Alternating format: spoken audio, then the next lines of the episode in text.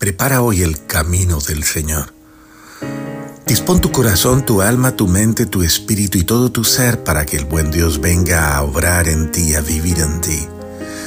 Él quiere generar en ti una vida nueva, pero quiere que tú te dispongas totalmente en todas las condiciones de tu vida para que en todo lo que tú haces, vives, realizas, se proyecte esa nueva realidad del que nace para transformarlo absolutamente todo.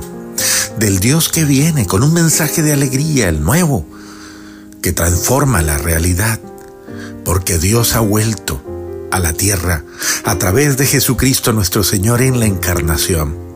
Y por eso Juan Bautista nos dice, prepara el camino para la nueva vida que Cristo te trae y con la cual inaugura un reino de amor, de esperanza, de alegría y de bendición. Que el buen Dios te encuentre dispuesto para su amor.